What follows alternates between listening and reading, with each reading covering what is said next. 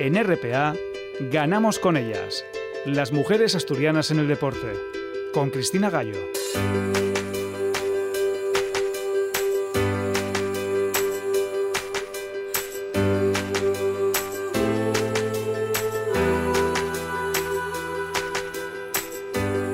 Una semana más, las mujeres del deporte nos traen grandes noticias. En el Mundial de Karate que se ha disputado en Dubái, España ha conseguido 10 medallas y de las 10, 6 tenían nombre de mujer. Y una brilla especialmente porque Sandra Sánchez se proclamaba campeona del mundo de kata solo tres meses después de haber sido la primera campeona olímpica de karate de la historia y el mismo año en el que ha ganado también el título europeo. Al oro de Sandra Sánchez se sumaba el de María Torres en Kumite y el de Isabel Fernández en Paracárate.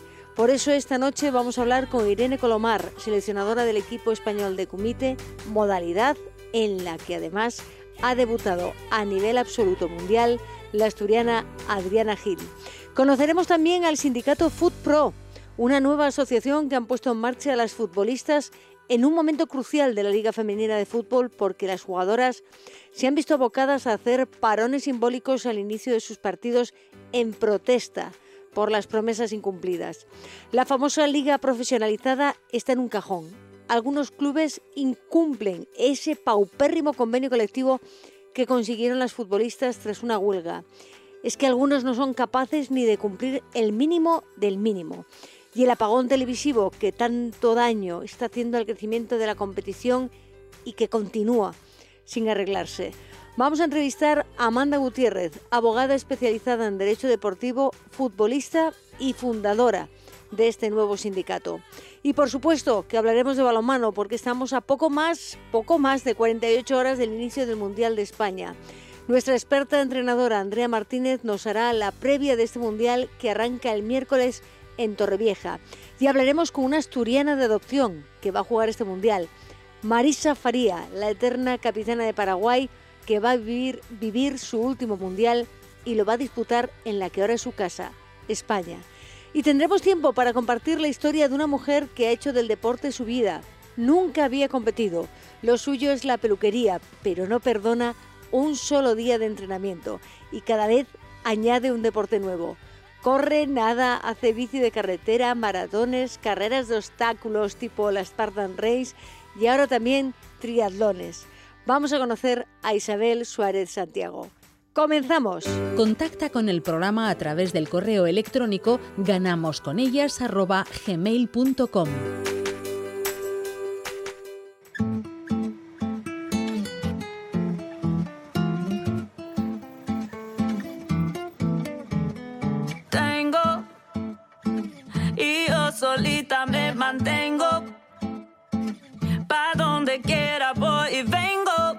Hago temblar el piso y no pido permiso. Cuando llego no aviso. Una mujer tan dura como yo fue la que me enseñó todo este flow.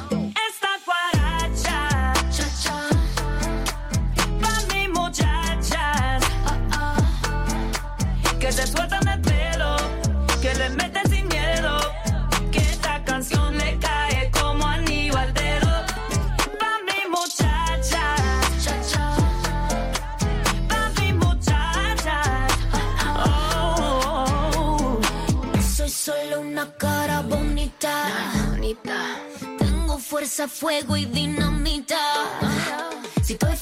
España ha vuelto del Mundial de Karate con 10 medallas y 6 de esas medallas tenían nombre de mujer. Una a lo mejor vamos a decir que brilla por encima de las demás porque Sandra Sánchez volvía a marcar un hito y hacer historia porque en el mismo año se ha proclamado campeona de Europa, campeona olímpica y ahora de nuevo campeona del mundo.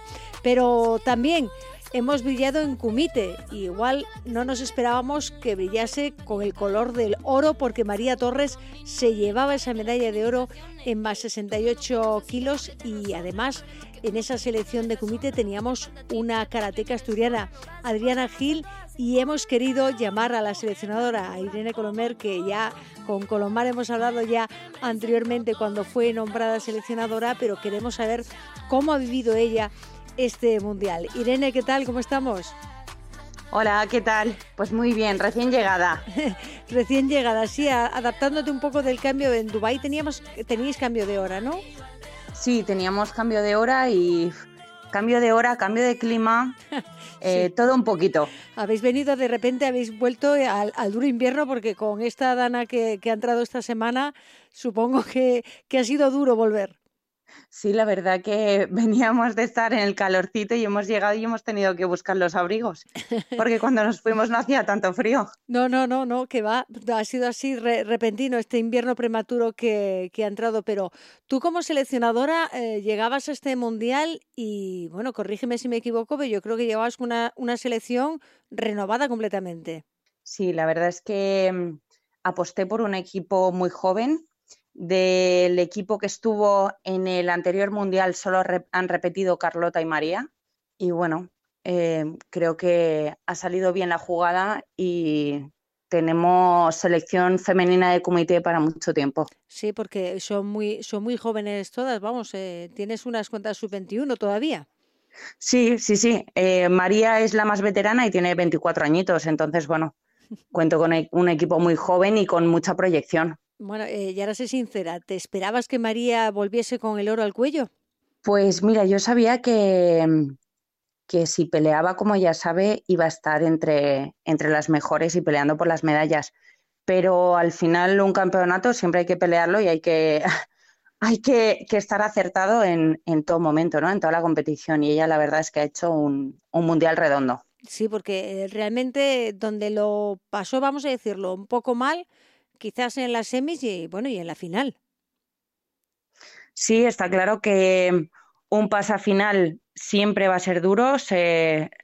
Nos encontramos en la final con Sofía, con la competidora kazaja, que es una competidora muy dura, muy dura, que pelea a los tres minutos como, como si acabara de empezar el combate mm. y ya con, con, una, con mucha experiencia, ¿no? Entonces, pues eh, fueron muy duros y la final pues más de lo mismo con la, con, la competidora egipcia que además había estado haciendo un circuito mundial muy bueno y, y bueno, se tuvo que pelear muy fuerte y muy bien. Sí, sí, pero bueno, hasta ahí llegó con un 9-3, un 3-0, un 2-0, un 1-0. Todas las rondas las ha ido ganando sin problema y bueno, y esa final que la ganó 5-4 la egipcia Oquila para llevarse esa medalla de oro. Pero el resto de, las competidoras, bueno, Indira Zúñiga fue la que llegó más lejos, ¿no? Tercera ronda al margen de María Torres, pero tanto Carlota como, como Nadia y Adriana eh, perdían en primera ronda, pero ¿qué sensación te llevas tú, aunque cayesen en primera ronda?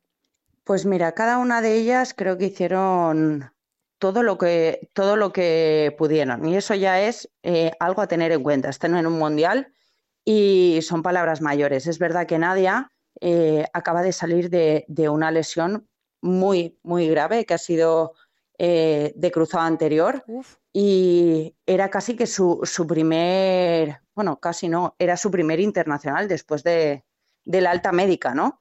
Entonces yo era consciente de que no estaba al 200%, pero podía hacer un buen papel. ¿No salieron las cosas? Pues bueno, eh, no pasa nada, ya vuelve a estar allí, que es lo importante, ¿no?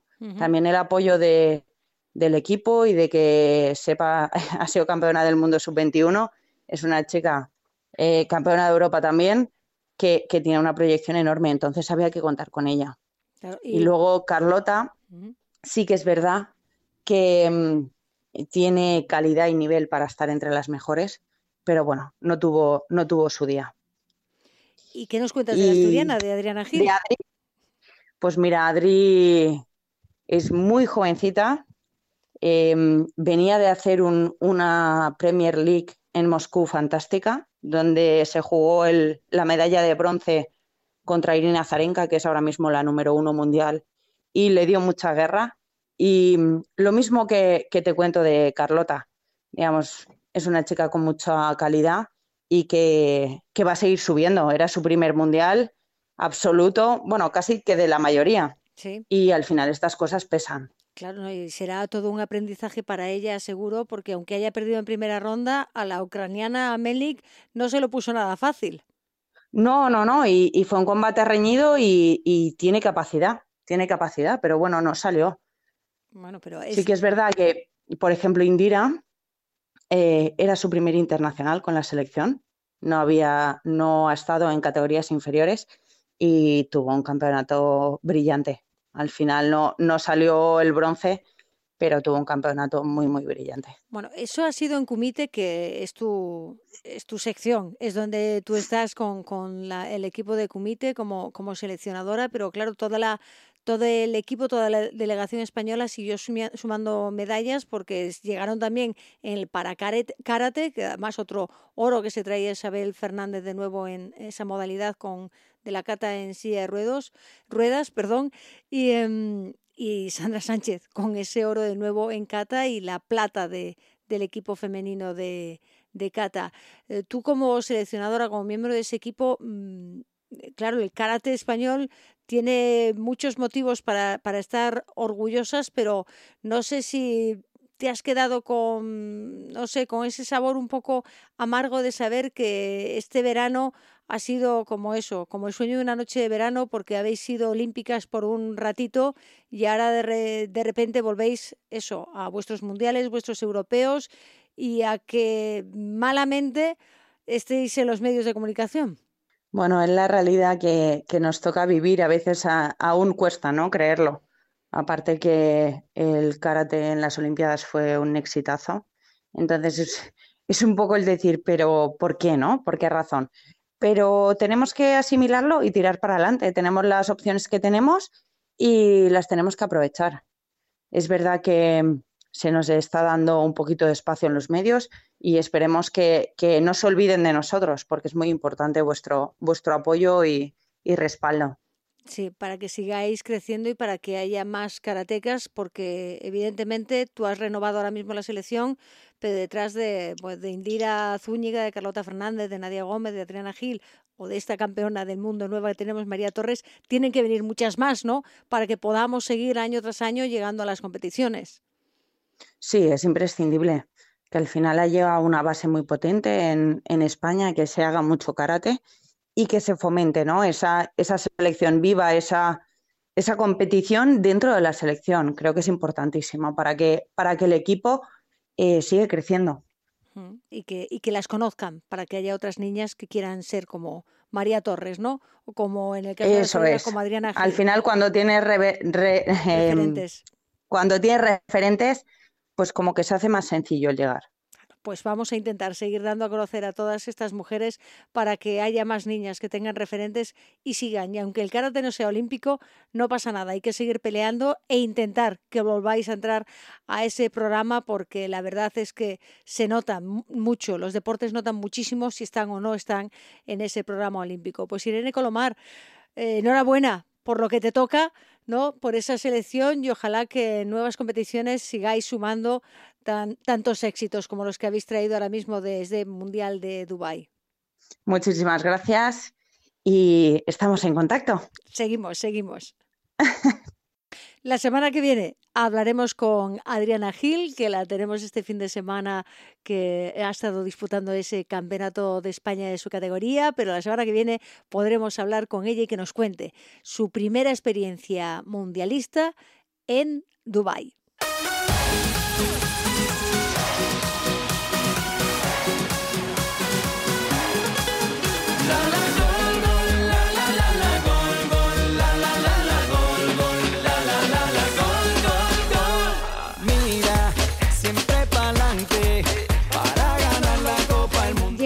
Llegó el, día, nos quedan, bueno, poco más de 48 horas para inaugurar ese Mundial de España de balonmano, porque el próximo miércoles, día 1 de diciembre, a las 8 y media de la tarde, España va a salir, saltar a la cancha en ese Palacio de Deportes de Torrevieja para enfrentarse a Argentina, su primera rival en este Mundial que por primera vez en la historia vamos a poder disfrutar aquí, en España. Y vamos a hablar de lo que nos espera en este mundial con nuestra experta colaboradora, con Andrea Martínez.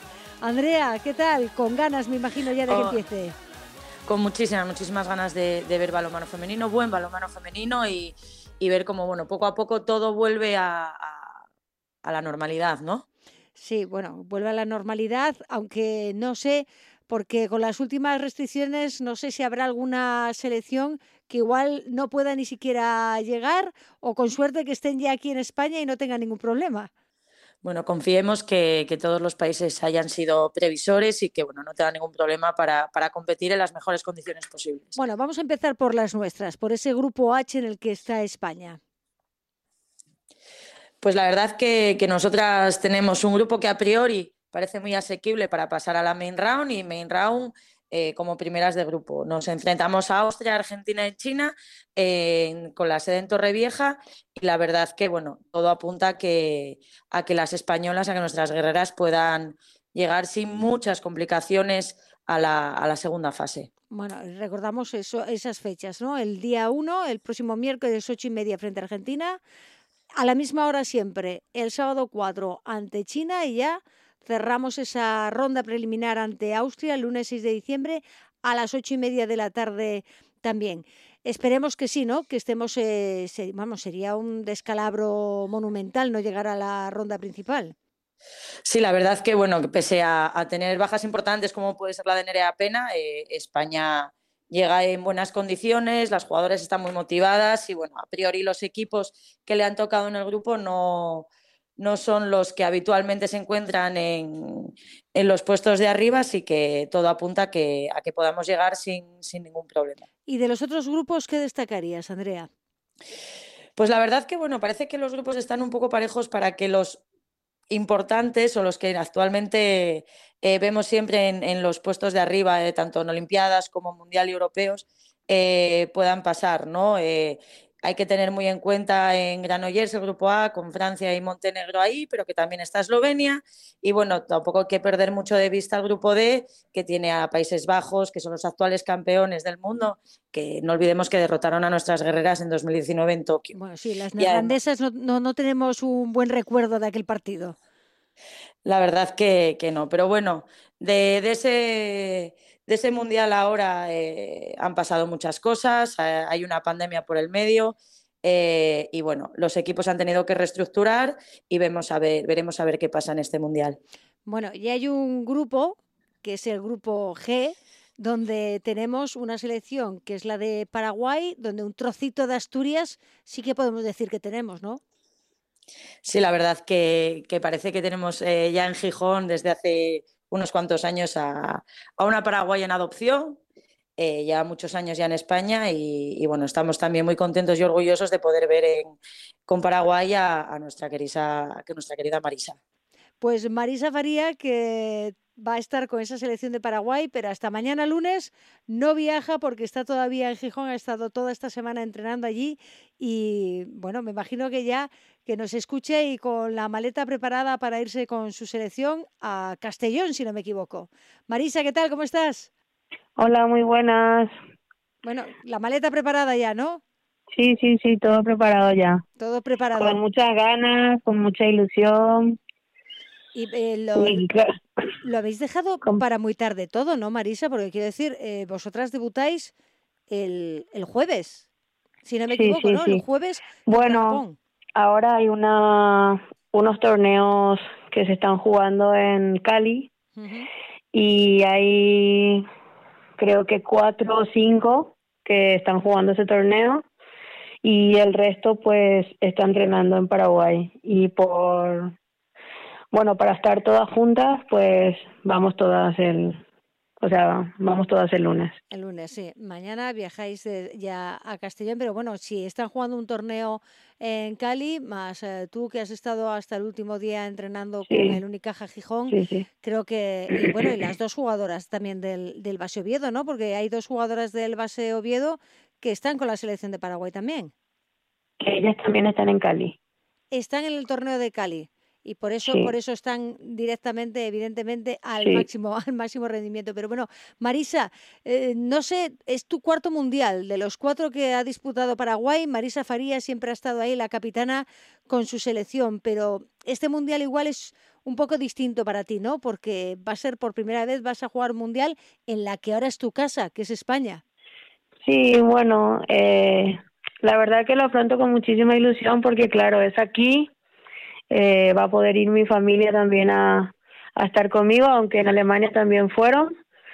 Y es lo que dices tú, eh, yo considero ya España como mi casa y la verdad que súper contenta y súper ilusionada. Mm, no sé si porque no, no lo sé, porque desconozco este, este dato ahora mismo. Claro, tú has tenido la oportunidad de vivir ya en una cancha, poder jugar con tu hija al lado, con Yeruti, con el Unicaja Gijón, pero yo no sé si ella tiene nacionalidad española o tiene nacionalidad paraguaya y podría jugar con la selección. Bueno, eh, la verdad que por muchas por, muchas situaciones queremos que, que también tenga la nacionalidad española más por por comodidad, por decir así, porque claro, eh, a veces da mucha rabia tener que ir a Madrid o a Barcelona a renovar los documentos de mi país, entonces más práctico y también porque ella quiere quiere estudiar la carrera de policía, quiere tal, entonces estamos viendo la nacionalidad española para para ella también. Y con respecto a, que dónde pueda jugar, pues yo creo que ya lo dijo el otro día que tiene que llegar primero a ese nivel y a partir de ahí, pues ojalá que, que tenga esa posibilidad de poder decidir algo de, de, esta, de este nivel. Bueno, eh, ahora lo que te costaría a ti es, no sé si, cómo, cómo tienes el cuerpo como para aguantar los años que necesita ella para llegar a un nivel de estar en la selección. Bueno, lo que siempre vengo diciendo, creo que es el escenario perfecto para poder retirarme, porque he jugado con mi hija una cosa impensable que lo veía muy lejos y mira, estoy aquí, yo qué sé, yo creo que es el, el mejor momento de, de retirarme, es el mejor, creo yo. El mejor momento, ¿no? Porque ahí ante, bueno, con tu familia adelante, con el público español, que es también público tuyo, ¿no? en, en Claro. gran parte es público tuyo, poder, poderle decir adiós a la selección, pero me imagino que no querrás decirle adiós el 6 de diciembre, ¿no? Querrás pasar a la, a la ronda principal también. Bueno, eh, yo creo que por supuesto vamos con todas las, las ganas, con ilusión. Eh, también te tengo que decir que hemos clasi- clasificado terceras en Sudamérica por detrás de Brasil y Argentina. Creo que es un mérito enorme para Paraguay que lleva cinco meses solo de preparación porque claro, después de la pandemia no pudieron retomar. Eh, como te dije, llevan cinco meses de preparación. Eh, es un, creo, un premio para estar, para Paraguay estar en un mundial. Pero claro, queremos dar lo mejor, dar una buena imagen y por supuesto mejorar la posición que, que tuvimos en Alemania 2017. Pero eso significaría pasar de ronda, ¿no?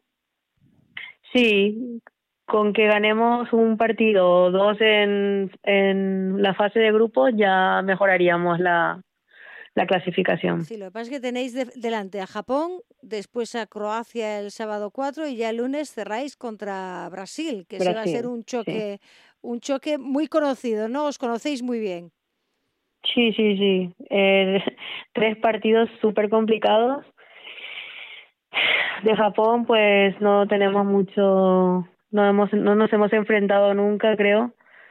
Eh, con Brasil, como dijiste, sí son, tenemos ya varios enfrentamientos, pero bueno, eh, ya veremos que cómo se nos da. Marisa, yo no sé, luego a la vuelta, cuando vuelvas a Gijón, ¿qué esperas después? Porque claro, eh, habéis dejado en todo lo alto al equipo, menos ese, ese partido ante el eh, Vera Vera, que bueno, era el esperado más o menos, ¿no? Ese, ese resultado. ¿Crees que os va a afectar la, la vuelta a la competición después de este gran parón? Porque claro, tú estás al máximo nivel porque vienes de un mundial, pero el resto de compañeras no. Bueno, eh, hay que tener en cuenta que seguimos entrenando aquí. Eh, creo que entrenaríamos hasta el 22 de diciembre y puede ser que no tengamos ritmo de partidos, pero seguramente tendremos algunos amistosos. Creo que, que Cristina eh, sabe y, y no creo que tengamos ningún bajón ni nada. Eh, hay que tener en cuenta que no solo nosotros, sino todos los equipos van a estar en la, en la misma condición. Y nada, hay que seguir entrenando a tope y, y prepararnos para lo que viene. Hay que seguir con el máximo nivel. Ya para despedirte, Marisa, no sé qué te ha parecido o si has podido escuchar la, la música, la canción oficial de este Mundial de España. Bueno, sí, muy bien, la verdad. Ya tengo ganas de, de ver allá, bueno, no sé dónde va a ser la inauguración, pero muy bonito la canción de Carlos Baute. Pues con la canción de Carlos Baute nos vamos a despedir. Despedimos a Marisa Faría deseándole toda la suerte del mundo con su selección, la gran capitana, su cuarto mundial, el cuarto mundial de Paraguay y el cuarto mundial también de Marisa Faría, pero esta vez lo va a vivir aquí en España, en la que es ahora su casa. Gracias María y mucha suerte. Muchas gracias. Mucha suerte, Marisa. Gracias, Andrea.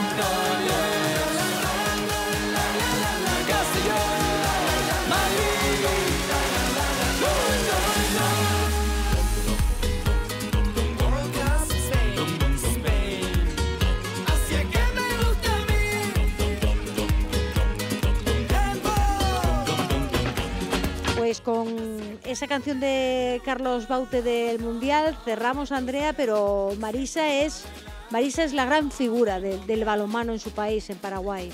Sí, la verdad que, que da gusto ver cómo, cómo, en su país la admiran, cómo es, como la llaman, la genio, la genia del balonmano paraguayo y, y va a ser todo un lujo para la gente que, que la conocemos por poder disfrutarla también en, en nuestro mundial, ¿no? no solamente a las guerreras, que obviamente yo creo que todo el país va con ellas, pero sino también aquí en Gijón ver a Marisa ahí va a ser, va a ser algo que, que nos ayude a, y nos motive a seguir el Mundial. Sí, menos mal que juegan al día siguiente, que juegan el día 2 y que se pueden poner todos los focos sobre ella, sobre Marisa, con esa selección de Paraguay, la gran capitana que se va a despedir, que dice adiós a su selección y mejor sitio que hacerlo aquí en el Mundial de España, imposible para ella y además arropada por su familia. Pues Andrea Martínez, tendremos que seguir hablando de balonmano y además tenemos que seguir recordando que todavía tenemos en el, en el cajón a un par de jugadoras internacionales asturianas que todavía no han pasado por esta sección de previa del Mundial. Pues Andrea, hasta la semana que viene.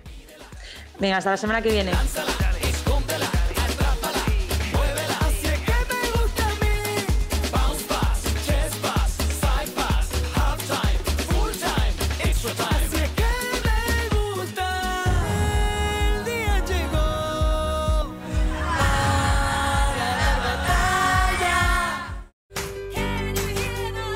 Sigue la actualidad del programa en nuestra página de Facebook Ganamos con ellas.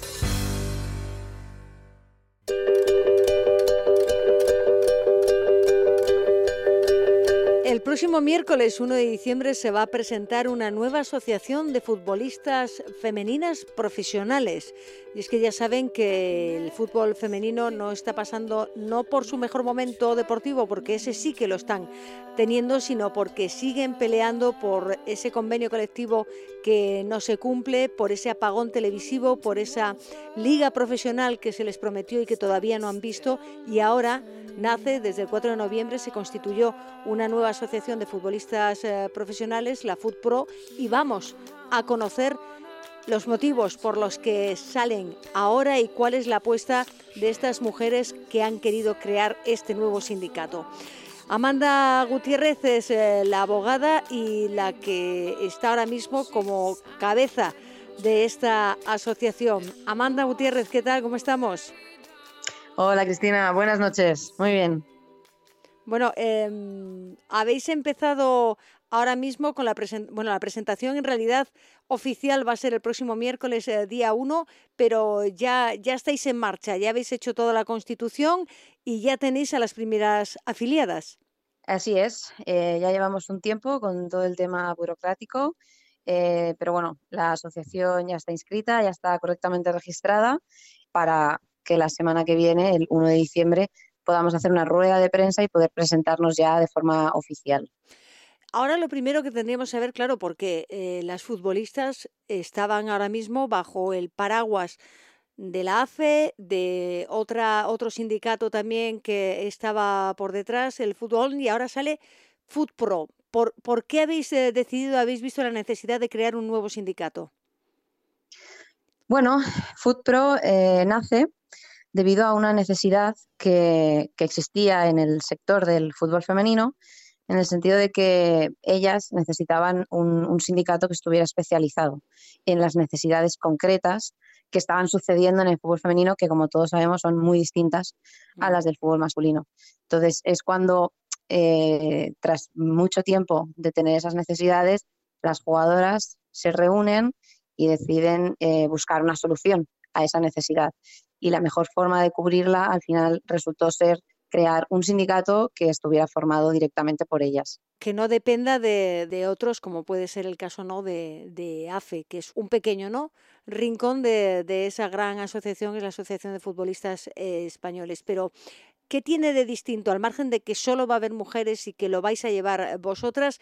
¿Qué es lo que podéis ofrecer para que el resto de futbolistas, que ahora mismo pueden estar afiliadas a otro sindicato, vean que con FutPro pueden tener mejores opciones? Bueno, simplemente es, eh, es algo bastante sencillo, es directamente el, el 100% de, de, los recursos del sindicato y el 100% del tiempo del sindicato va a ser invertido en ellas única y exclusivamente en el fútbol femenino. Eh, esto es algo que ellas necesitaban y que realmente pedían a gritos. Entonces, el hecho de que esté formado y constituida, constituido por ellas y luego el hecho de que el 100% de recursos y tiempo sea invertido directamente en ellas, más el añadido de que únicamente se va a tratar el tema del fútbol femenino, es el cóctel eh, que ellas venían buscando realmente y es el motivo por el que se crea esta asociación. Pero ahora mismo eh, nacéis justo cuando están mm, un montón de problemas encima de, la mesa, porque no es solo el apagón televisivo, son muchos más. Sí, bueno, ahora mismo hay muchos problemas y, es cierto que nacemos en un momento bastante adecuado. Eh, también es cierto que el momento está buscado un poco así. El momento actual en el que se constituye, se va a constituir una nueva liga, como, consecuencia, que es una nueva patronal, eh, era idóneo para que también paralelamente las jugadoras constituyeran su propio sindicato, eh, que exclusivamente se dedica al fútbol femenino. Entonces, este momento, digamos que también era el, más adecuado para constituir este sindicato. Pero ahora, ¿cuáles son los pasos? Porque, claro, hay un convenio colectivo que está ya firmado, aunque hay ciertos incumplimientos que, que siguen así. ¿Cómo, ¿Cómo puede, ahora cómo entra este sindicato a toda la escena? Bueno, ahora lo primero, lo primero y más eh, importante, queremos presentarnos de forma oficial para que se nos reconozca y a partir de ahí nuestro, nuestro papel es informarnos de primera mano de todo lo que está sucediendo más allá de lo que evidentemente ya podamos deducir de, otras informaciones que ya nos llegan, pero queremos informarnos de primera mano de todo lo que sucede y a partir de tener toda la información de lo que pasa, empezar a trabajar de la mejor forma posible con el consenso y acuerdo de, las jugadoras afiliadas. Esa va a ser nuestra, nuestra forma de, empezar a trabajar en ello. Bueno, ahora mismo tenéis ya en la, esa primera nota de, prensa que, habéis enviado grandes nombres de, de la Liga Española en, en, esa asociación, como Alexia Putellas, como Laia Alexandri, como Sandra Paños, Nerez Aguirre, son muchas, o Irene, la propia Irene Paredes, son muchas las que se han sumado ya. Mm, no sé qué, expectativas tenéis de, jugadoras que puedan eh, cambiar y acceder a estar con vosotras en FootPro cualquier jugadora puede acceder a, a FootPro. Tenemos, eh, sí que es cierto que tenemos jugadoras de, nombre importante, pero tenemos jugadoras de muchos clubes ya. Esto es algo muy bueno que ya eh, antes de, salir ya tengamos muchas jugadoras de diferentes clubes, sobre todo para poder tener en cuenta las necesidades de cada jugadora, ¿no? Porque dentro de lo que es la, la primera división femenina es cierto que eh, las necesidades no son las mismas tampoco. Entonces también es cierto que FootPro, al, al dedicarse exclusivamente al fútbol femenino, va a poder dedicar más tiempo a entender esas desigualdades e intentar luchar para que mm, cada vez sean... Y, em, esas, em, esas necesidades eh, de las que hablas que son distintas, ¿te refieres a que, claro, no es lo mismo una jugadora en un Fútbol Club Barcelona que una jugadora que venga de, de, un, de un club, de un equipo pequeño que, que puede tener unos problemas más, más eh, difíciles y es algo que creo que tú conoces de primera mano porque tú eres abogada, especialista en derecho deportivo, pero tú vienes del mundo del fútbol. Sí, así es. Bueno, yo sigo jugando a fútbol también. Es cierto que yo no estoy a nivel profesional ni muchísimo menos, pero mm, también soy abogada que durante mucho tiempo ha representado de forma individual a muchas jugadoras de muchos clubes. Y es evidente que hay diferencias en cuanto a las necesidades. A veces incluso ya no solo entre, entre clubes, porque es cierto que hay equipos que están muy por encima de lo que marca el convenio colectivo y luego hay otros que están muy por debajo de lo que marca el convenio colectivo. Pero es que también hay necesidades generacionales. No son las mismas necesidades las que tienen las jugadoras más jóvenes o las que ya están en una época, en una etapa de su, de su carrera profesional que están a punto de retirarse, ¿no? Entonces, eh, son necesidades muy distintas y, tenemos la suerte de que vamos a poder eh, especializarnos en ellas y cubrir esas necesidades para trabajar y eh, bueno, e intentar que no existan. ¿Y cuál sería, por ejemplo, por poner un ejemplo, una, una, carta de, de, servicios de lo que le podéis dar tanto a la que se está ya a punto de retirarse como lo contrario, a la que está empezando, que dices que tiene unas necesidades muy diferentes a, la que ya se va? Bueno, pues eh, habrán servicios comunes, como es el asesoramiento legal en todo lo relacionado con su actividad deportiva, ¿no? Esto, esto es evidente, pues somos un sindicato al final. Defender sus derechos delante de sus clubes o delante de cualquier organismo relacionado con el mundo del fútbol y luego concretamente pues a las jugadoras que ya estén eh, a punto de retirarse, intentar ayudarlas a encontrar su salida profesional, facilitarle algún tipo de ayuda para el estudio, eh, cualquier tipo de, necesidad que pueda tener para, para poder retirarse o incluso en el caso de la maternidad, ayudarlas en el caso de que se queden embarazadas, cómo tienen que llevar este embarazo si están en activo actualmente. Y luego las jugadoras más jóvenes, pues tienen otras necesidades, como pueden ser, oye, em, la lista de compensación, no estoy de acuerdo con ella, estoy de acuerdo con ella, ¿qué quieres? ¿Quieres que eh, hablemos de cara al futuro convenio colectivo? Entonces, al final habrán unas necesidades, unos servicios que FoodPro dará que son iguales para todas y luego podrá eh, ir eh, de forma más concreta dependiendo de la generación. Y em, Amanda, ¿tú crees que ahora con toda la, la, lucha que hay ahora mismo, por lo que hablábamos al principio, ¿no? ese apagón televisivo, los incumplimientos de, del convenio o esa liga profesional eh, que no llega, mm, ¿crees que se puede ver como, como debilidad el que no estéis todas unidas bajo un mismo paraguas, sino que salgan nuevos eh, eh, sindicatos como el que acabáis de presentar como FoodPro, que no estéis todas de, que no vayáis todas de la mano? Mm, yo no creo que se tenga que ver como una debilidad, eh, todo lo contrario, creo que los sindicatos tienen que estar unidos porque al final los intereses que representamos son los mismos. no, no, no lo veo como una debilidad, la verdad, creo que, creo que debería de aprovecharse, de hecho, el que hayan más sindicatos que quieran defender los intereses de las jugadoras. Es aquí donde, donde se tiene que ver una unión, no solo entre las jugadoras, sino también entre los sindicatos, por supuesto. Y ahora lo que, lo que es importantísimo sería que todas, ¿no? Hasta la última jugadora se afiliase de alguna manera, no digo a FootPro, sino se afiliase no a un sindicato para ir con, con fuerza realmente a, a negociar y a exigir lo que realmente tendrían que, darles ya sin tener que pasar ni por los parones em, que hacen ahora el inicio de, los mm. partidos para protesta o por la huelga que tuvieron que convocar la, anterior temporada. Sí, sí, sí, es importante que, es, importante que las jugadoras eh, Hoy en día ya tienen opciones. Sí que es cierto que hace unos años no existían alternativas. Hoy las tienen, que también es uno de los motivos por los que es importante que FootPro exista. Hoy una jugadora puede escoger.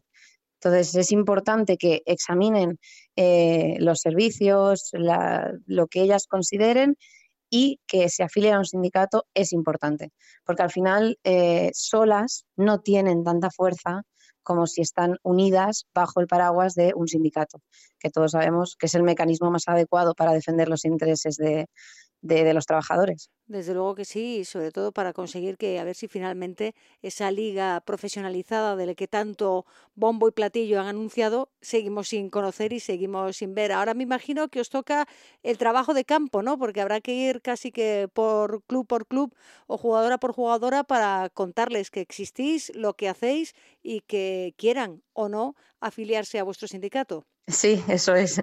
Ahora nos empieza el, trabajo de verdad, el trabajo que realmente queremos hacer. Tenemos muchas ganas de hacerlo, de que, de que salga bien y, de recibir el feedback de las jugadoras, que para nosotras es lo más importante. Pues eh, mucha suerte, Amanda Gutiérrez, como líder de este nuevo sindicato FoodPro, acompañada además con Andrea Pereira y Patricia Quiquejarro, ¿no? En esa constitución de la nueva asociación de futbolistas, que es el nuevo sindicato, un nuevo paraguas para las jugadoras que esperemos que por fin tengan lo que se merecen esa liga profesional o profesionalizada, no sé, porque ya no sabemos qué es lo que va a ser, pero que se acabe el apagón televisivo y que cumplan, como mínimo que cumplan ese convenio colectivo que se firmó. Mucha suerte, Amanda, y bueno, seguiremos en contacto para ver cómo vais avanzando. Por supuesto que sí. Muchas gracias, Cristina, por invitarme.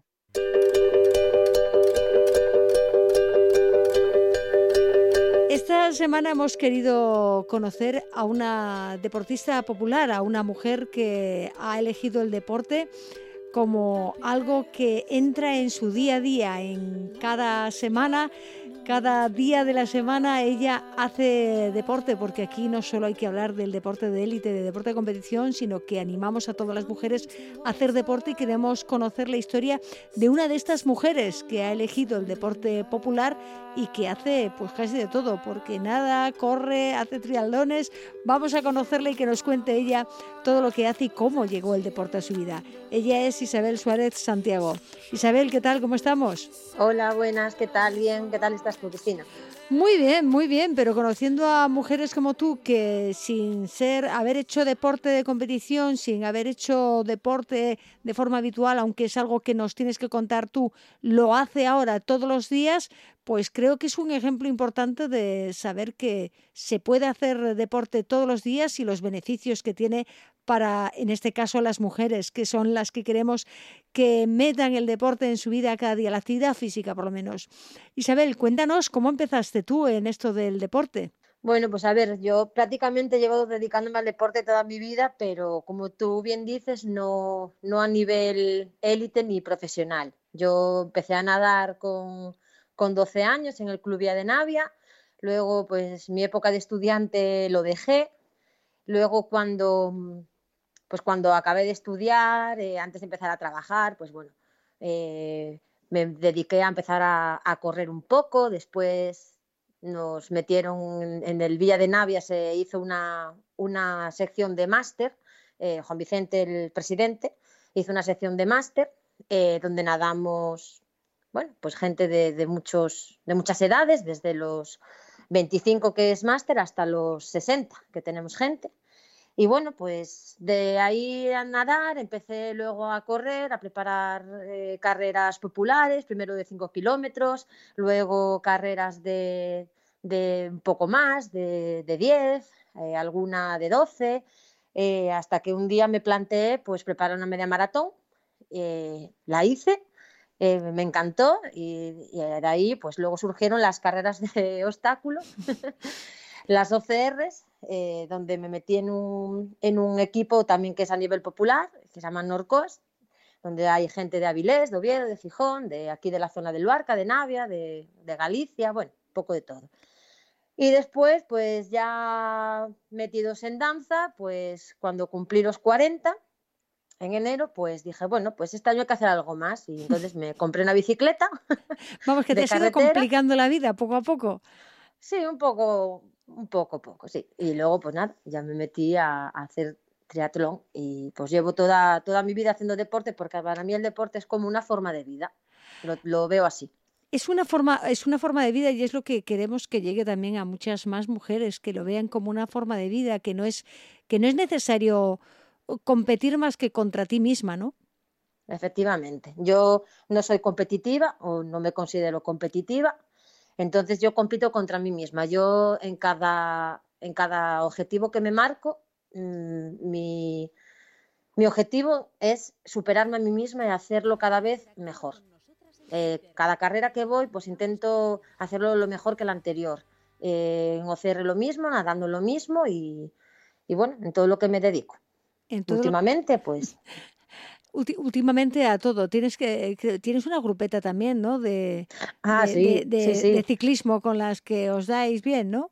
Sí, sí, sí. Ya nos fuimos a una cicloturista por ahí a Bilbao, fuimos a hacer BTT también y sí, tenemos una, grupita, una grupeta que es mixto, es de chicos y chicas, entre de 35 a 60 también. Eh, somos todos veteranos, puede decirse.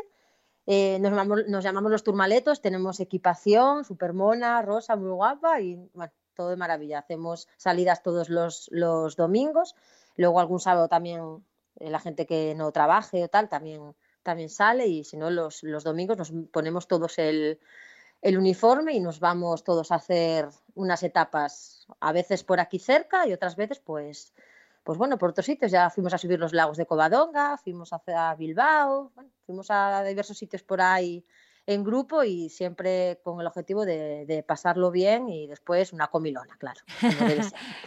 como, hay que terminarlo bien. Pero Isabel, eh, tú trabajas habitualmente, ¿no?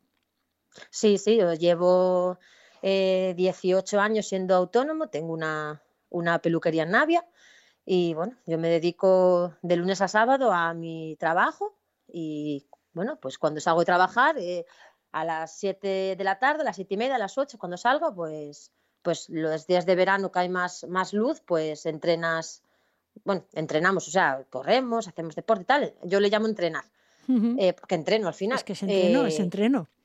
Al final entreno. bueno, pues haces eso, correr, también, bueno, voy algo a CrossFit, aquí a, Almero a la Colorada también, para hacer algo de fuerza. Eh, piscina y bueno, las horas después del, del, trabajo. y luego pues, los sábados por la tarde, pues también cuando se puede y los domingos pues, pues también. Claro, y una, Cuando, hay tiempo, cuando hay tiempo libre. Cuando, hay, tiempo libre, yo creo que hay tiempo para todo. Si te organizas, hay tiempo para todo. Hay tiempo para trabajar, que hombre, trabajar hay que trabajar, obviamente. Hay tiempo para, para entrenar, hay tiempo para, para salir, para ocio, para, para, todo. Si te organizas bien, hay tiempo para todo. Pero eh, claro, es que después de estar, ¿cuántas horas estás en la peluquería? ¿Ocho, nueve? No sé las horas que puedes echar una peluquería. Sí, sí, una jornada laboral, sí, sí, por la mañana por la tarde, cuatro horas por la mañana y cuatro por la tarde, o bueno, dependiendo del trabajo que, que haya, pues a veces puedes cerrar un poquitín antes o un poco más después dependiendo. Pero todos los días sacas tu, tu, hora para poder hacer o, bici o correr o nadar. Sí, lo que, lo que puedan ese, ese día. También, bueno, vivimos en Asturias, muchas veces las inclemencias del tiempo no nos permiten. Para mí no es mucho problema, yo a mí no me importa salir a correr lloviendo, no tengo problema ninguno. Eh, pero sí, siempre es que para mí es un modo también de desconexión. Hmm. También es, lo, empleo un poco también un modo de desconexión, aunque mucha gente me dice, ay, ¿dónde sacas tanto tiempo? Ay, no cansas, ay, después de tanto tiempo de pie, ¿no te cansas ir a correr?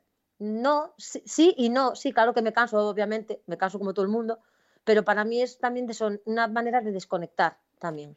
Entonces a mí eso me gusta. Y, me imagino que tendrás un montón de, de, clientes en la peluquería que te, no sé si te preguntan o hablas del ejercicio que hacen y, y no sé si, si consigues animarlas y que vean eh, todos los beneficios que, que tiene, igual no tanto como tú, no de todos los días, un día correr, otro bici, otro nadar y no parar nunca, pero sí tenerlo de una forma habitual todas las semanas, esa actividad física. Sí, claro, ellas me preguntan me preguntan, ¿y cómo haces? y tal, y les explico, o cuando voy a algún sitio luego les digo, ah, mira, pues mañana me voy a no sé dónde o tal, y me preguntan, ¿y qué tal te fue? ¿y cómo haces? ¿y cómo podría yo hacer? Bueno, incluso alguna me tiene dicho, a ver, yo no soy profesional de esto, para eso están los profesionales, pero alguna me tiene dicho, oye, ¿y si me haces alguna tabla de abdominales o tal? pues me he preguntado cosas así, sí. No, no, claro, haces bien en decir que eso tiene que hacer una persona que sea profesional, que se dedique para que vea si no tiene alguna contraindicación el ejercicio que, que, va a hacer, pero el, el, verte a ti que todos los días estás ahí, que no pasa nada y, y vas todos los días a entrenar, lo bien que te sienta a ti, eh, no, no las anima a realmente no pedirte una tabla de abdominales, sino mm, ponerse a correr, ir un día a nadar, eh, probar algo, tener el deporte en su día a día? Sí, algunas sí, algunas sí que les tengo, le tengo dado algunas algunas charletas y al final sí que sí que se animan algunas, sobre todo pues el tema de ir a la piscina, nadar un poco, el caminar, ¿sabes? Mucha gente cuando me dice, ay, es que yo las piernas y la circulación, no sé qué, alguna persona es un poco más mayor, pues yo le digo siempre, pero vete a caminar, mujer, aunque sea media hora al día, es que la casa, no sé qué, yo siempre se puede sacar media hora de algún sitio. Ay, la siempre casa. Se saca. La casa, que Claro. siempre, siempre tenemos algo en la mochila, ¿no? Siempre tenemos Yo algo que nos, que nos quita de, de lo que realmente nos viene bien. ¿Qué es esto? Yo la también tengo actividad una física. casa y yo también hago mi casa, no me la hace nadie. Yo entiendo que, bueno, yo también entiendo que yo no tengo, no tengo niños, entonces yo sé que cuando se tienen niños o tal, pues roban mucho tiempo también, que si clases, que si fútbol, que si no sé qué, yo también lo entiendo. Pero bueno, yo creo que siempre se puede sacar media hora de algún sitio. Luego también algún día descanso, ¿eh? No estoy siete días de la semana. Algo hay que descansar, ¿no? Algo habrá que, Sí, de- o- que Hay un descansar. día que hay un día que no hago nada, hay un día que, que no que no que descanso. Tengo un día un día que descanso. Pero, y toda la vida haciendo deporte, porque has dicho que lo has hecho siempre, eh, ¿Mm? que solo que lo dejaste ya con 18 años para irte a estudiar y lo retomaste con, bueno, pues uno- cuando terminaste eh, de estudiar. ¿Qué te llevó a ti el deporte? ¿Qué viste tú a tu alrededor, eh, o en la escuela o en tu casa para, para, para que llegase el deporte a tu vida? Bueno, pues mm, en mi familia mm, realmente no hay gente que se dedique al deporte. No hay gente que, bueno, eh, mi hermano sí jugó al fútbol sala y al pádel y estas cosas, pero también de manera así de ocio, no de manera, mm, vamos, para pasar el rato, digamos. Pero no hubo nadie, no sé, yo es una cosa que siempre desde, desde chiquitina mm, me gustó mucho el deporte, eh, la gimnasia era mi, mi, mi asignatura favorita, siempre en el instituto, entonces a mí me gusta mucho, me gusta todo, la naturaleza, estar, mm, sobre todo hacer deporte mucho al aire libre, me gusta mucho, mucho, mucho, y es eso, no, no hay nadie, nadie en mi entorno que haga mucho deporte, lo que pasa es que siempre me relacioné también con amigos que hacen deporte, entonces también te puede venir por ahí, ¿sabes? Eh, Que estabas bien rodeada. Entonces, Sí, estabas bien rodeada, pero no hace falta tampoco estar eh, tan bien rodeada para, para ver la necesidad, ¿no? De, de que hagamos ese deporte. Yo no sé qué le dirías a mujeres eh, pues de tu edad o mayores, que has dicho que tienes también, eh, a las compañeras que tienes ya veteranas no, no hace falta, pero a quien esté escuchando y que, y que vea que, que lo bueno que tiene el hacer cualquiera de los deportes. Igual no hay que hacer como tú, que cada día haces uno distinto, sino elegir el que te viene, el que te viene bien. No sé qué les, qué les dirías realmente que es todo lo que da este deporte y la actividad física que haces tú cada semana, pese a que tú hagas tu jornada de, de 8 o 9 horas de, trabajo, ¿qué les dirías para que realmente den ese paso y se metan en la actividad física, que hagan algo de ejercicio? Bueno, pues yo siempre digo lo mismo y suena muy tópico, pero para mí siempre hay una frase que, que es verdad y para mí es que el deporte es salud. Y esa sensación de cuando tú terminas de hacer, ya no voy a decir un entrenamiento así más de correr o tal, mismamente de, de venirte de caminar una hora por ahí al, al aire libre, eh, esa sensación de, de- de bienestar, de qué bien me siento, eso es salud. Entonces, yo siempre animo a todo el mundo a, que haga algo, a que haga deporte. Mm, Te sientes bien, te sientes, te sientes muy bien cuando terminas de, hacer una actividad de- deportiva, da igual la que sea, da igual que sea nadar, que sea eh, caminar, que sea correr, una ruta por, por, el monte, porque tenemos 50.000 rutas por Asturias, cualquiera. No sé, hay mucha gente, mm, por ejemplo, que hay veces que me paran en la calle y me dicen, pero tú para qué te tanto deporte si ya estás delgada bastante. Y yo les digo, pues yo no hago deporte para estar delgada, yo hago deporte porque me gusta. Y es lo que le digo a mucha gente, no hay que hacer deporte para estar delgado. Hombre, que igual hay gente que por salud le viene bien hacer un poquito de deporte, pues para perder esos kilos, que los kilos no vienen bien a nadie, pero que no hay que hacer deporte para estar delgado, que no por hacer deporte vas a estar súper delgado, es eh, hacer deporte para cuidarse, simplemente para cuidarse, para estar bien. No- nos falta escuchar ese mensaje más a menudo, Isabel. ¿Tú crees que ahora mismo, a lo mejor la, juventud, los chicos y chicas, adolescentes, no, no escuchan ese, ese mensaje de la importancia de esa actividad física para, para no tener problemas luego en el futuro, cuando, cuando cumplan, van cumpliendo ya años? Sí, yo creo que sí, porque hoy en día no, no ves como antes. Antes cuando, cuando yo tenía eh, qui- 14, 15, 16 años, la mitad de mi clase o más de la mitad jugaban al fútbol, eh, las chicas iban a otras cosas también. Ahora, esta gente así de, estas, de esta, esta juventud ahora no, no hace tanto deporte como hacíamos nosotros. Yo lo veo, que hay gente que lo hace, pero mucha gente ahora está, que si los móviles, que si las maquinitas, que si la Play, y mucha gente está sentada en el sofá en casa jugando a la PlayStation. O sea, que vale, que yo lo veo todo muy lícito y cada uno mm, emplea su, su tiempo libre como le dé la gana. Pero, pero es verdad que antes, como no había tantas tecnologías y tantas historias, antes la gente hacía más deporte. Antes veías más en el parque los niños jugando al, al, a la pelota, veías más gente por ahí haciendo, pues eso, deporte. Y ahora, con todas estas historias, la gente yo creo que hace menos deporte en ese sentido. Yo siempre animo a todo el mundo a a que haga deporte, porque para mí el deporte es salud. El deporte es salud, claro que es eh, salud, sobre todo si no se lleva evidentemente al extremo, que es como ocurre en, la élite y en la altísima competición, pero estamos hablando de deporte de salud y, eh, tú eres el, claro ejemplo, ¿no? Porque te da lo mismo hacer una carrera de obstáculos que correr un triatlón popular, que hacer una maratón o coger la bicicleta e irte con tus turmaletos y turmaletas a, dar, a dar pedales por las carreteras asturianas o más lejos, que no pasa nada por irse a donde haya que ir. Y ese Villa de Navia me imagino que ahora eh, empezarás con, con, la Liga Master, ¿no? También regional y empieza una competición, pero es una competición que me imagino que es un poco festiva también, ¿no? Sí, es una, es una competición que no tiene nada que ver con las competiciones de los, de los niños más pequeños. Es, es una competición porque se le hay que llamar competición porque hay, una, hay, un, hay un primero, un segundo y un tercero, digamos, al final de la liga, ¿no? Pero en cada categoría, pero pero es un ambiente totalmente distinto, es un ambiente muy sano, un ambiente muy, no sé, te llama a ir, porque no es competitivo, es superarse cada uno a sí mismo y siempre hay las típicas piquillas, hoy te voy a ganar yo, mañana me ganas tú, ¿sabes? Pero en bromas, pero es un ambiente muy, muy, muy sano, muy, muy sano, no es tan competitivo como, como los profesionales o, los, o a nivel más pequeño que les tienen otras exigencias. Nosotros es más, más de andar por casa, como se suele decir.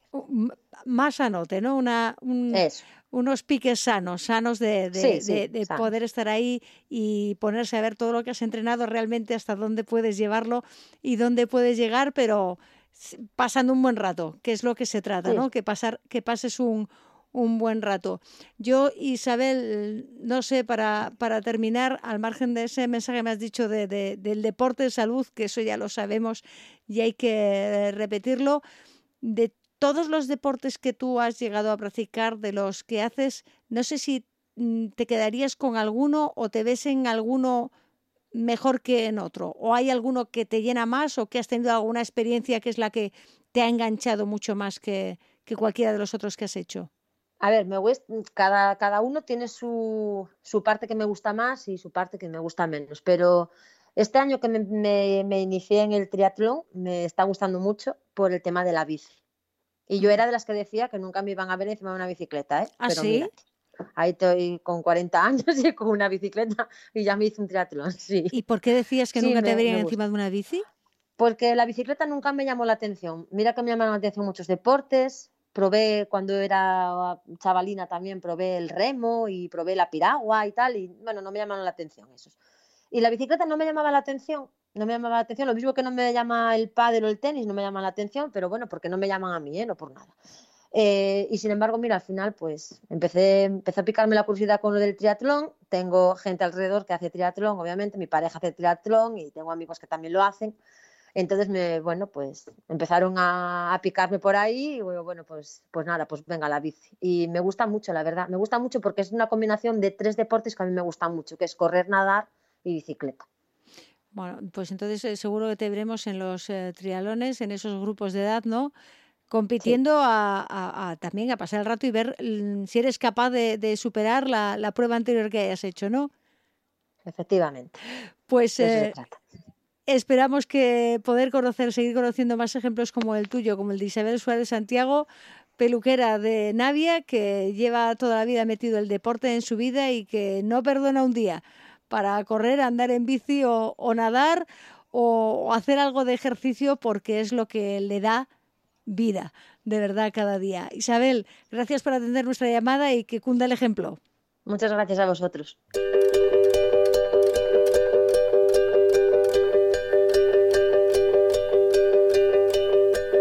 Hemos agotado nuestro tiempo. La próxima semana volveremos con más mujeres del deporte. Nos despedimos con los saludos de Marca Unedo en el control de sonido y quien les habla, Cristina Gallo. Les esperamos aquí, en la radio del Principado de Asturias, el próximo domingo. Mientras tanto, cuídense mucho.